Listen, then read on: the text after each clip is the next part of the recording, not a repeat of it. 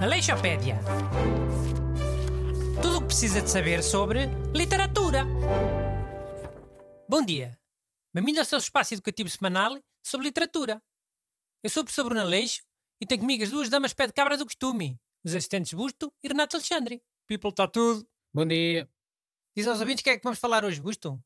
Então, hoje vamos falar de um dos historiadores e escritores portugueses mais importantes do século XIX, Alexandre Herculano. É. E sabes como é que se vê se ele é importante? Tem ruas com o nome dele em quase todas as cidades. Não é uma rua zaca nos arrabaldes. É sempre uma rua grande no centro. Sim, eh, mas muitas dessas ruas devem ter sido construídas ou reabilitadas em finais do século XIX ou inícios do século XX, quando a relevância do Alexandre Herculano eh, estava mais patente e mais presente. Aí agora está menos importante? Olha, eu continuo a achar importante. Eu não disse que não continuava a ser importante. Pode estar um bocado ultrapassado em termos de historiografia. Não te esqueças que ele foi um dos principais responsáveis pela introdução do romantismo em Portugal, enquanto escritor. N não digo que isso tenha desacreditado o trabalho dele enquanto historiador, de todo, uh, mas pode ter condicionado um bocadinho. Man, a Rua Alexandre Herculano cá em Coimbra é aquela que vai do Papa à Praça da República, não é? Olaré. Duas das praças mais importantes da cidade. E é uma rua com edifícios lindos.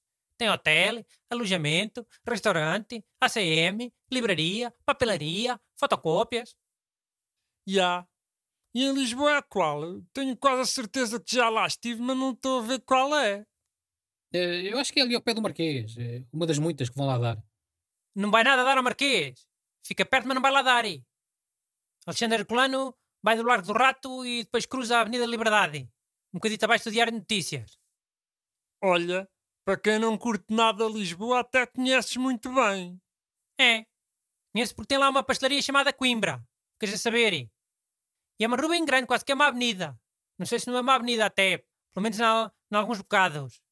Não, chama-se mesmo Rua Alexandre Herculano. Vi agora no Google Maps. Está bem, que se chama rua eu sei. Mas há bocados em que é uma avenida. Ah, não é a mesma coisa. Não é tipo avenida só por uma questão de prestígio. Claro que não. Isso é o que os autarcas pensam agora. Metem a avenida ou a rua tudo ao calha, sem critério nenhum. Parece que metem a avenida só para parecer importante. Está bem, ok, mas qual é que é a diferença, então? Tem a ver com a largura? Olha, já foste ao Porto? Alguma vez? Lol, olha-me este agora.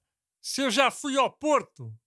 Devo ter ido ao Porto mais vezes do que tu. Cura-te. Tenho lá o meu irmão. Muita vez ao Porto. Quase todos os anos. E eu vou bué de vezes por ano. Já te devo ter ultrapassado em idas ao Porto em... Mas olha que eu tenho quase o dobro da tua idade. Mano, eu estou sempre a ir lá por causa de concertos. Eu estou bué dentro da cena musical. Os projetos que estão a surgir, eh, bandas de vanguarda e, e cenas que tu nunca ouviste falar. Pois não ouvi falar não, graças a Deus. Mas olha lá, conhece a Avenida da Boa Vista? Óbvio, né? Então não fica lá a Casa da Música. Fica. Mas não há uma altura em que a Avenida da Boa Vista deixa de chamar Avenida e passa a chamar-se Rua da Boa Vista? Não sei.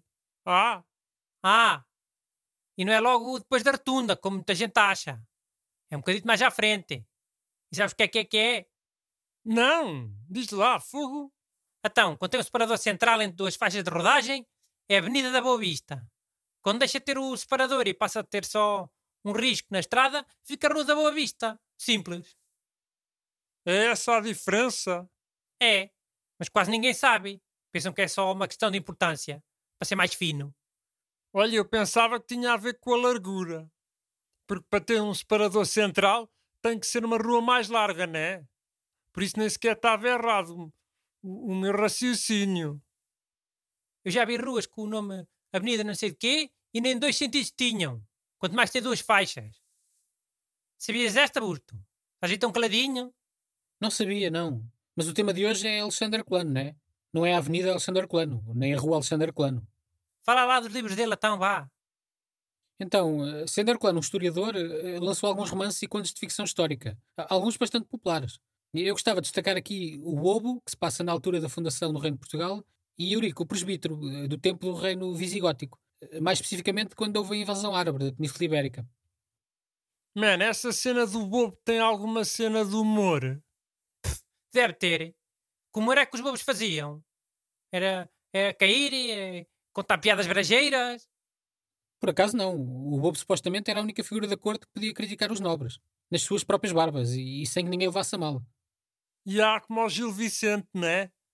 Tinha sempre boa crítica social nas peças dele. Sim, mais ou menos. Eh, E o Herculano enfatiza precisamente esse papel da figura do bobo. Olha, o Alexandre Herculano é das poucas pessoas que conseguem ser conhecidas pelo seu segundo nome. Porque Herculano é o segundo nome, não é o último. O último é Araújo. Na escola devia ser Alexandre Araújo, naquilo da chamada. Olha, é conhecido pelos dois primeiros nomes, como eu. Renato Alexandre. Mas é o que eu te estou a dizer, não é preciso dois nomes. Basta dizer Herculano e toda a gente sabe quem é. Como o José Sócrates. Pois, era o exemplo que eu ia dar. Ele é José Souza, mas toda a gente conhece por José Sócrates. Mas se disseres só Sócrates, toda a gente sabe quem é na mesma. Se for em contexto político, né? Se não pode confundir-se com o Sócrates original, filósofo. Sim, deve haver muitas situações em que isso acontece, deve. Confundirem os dois Sócrates.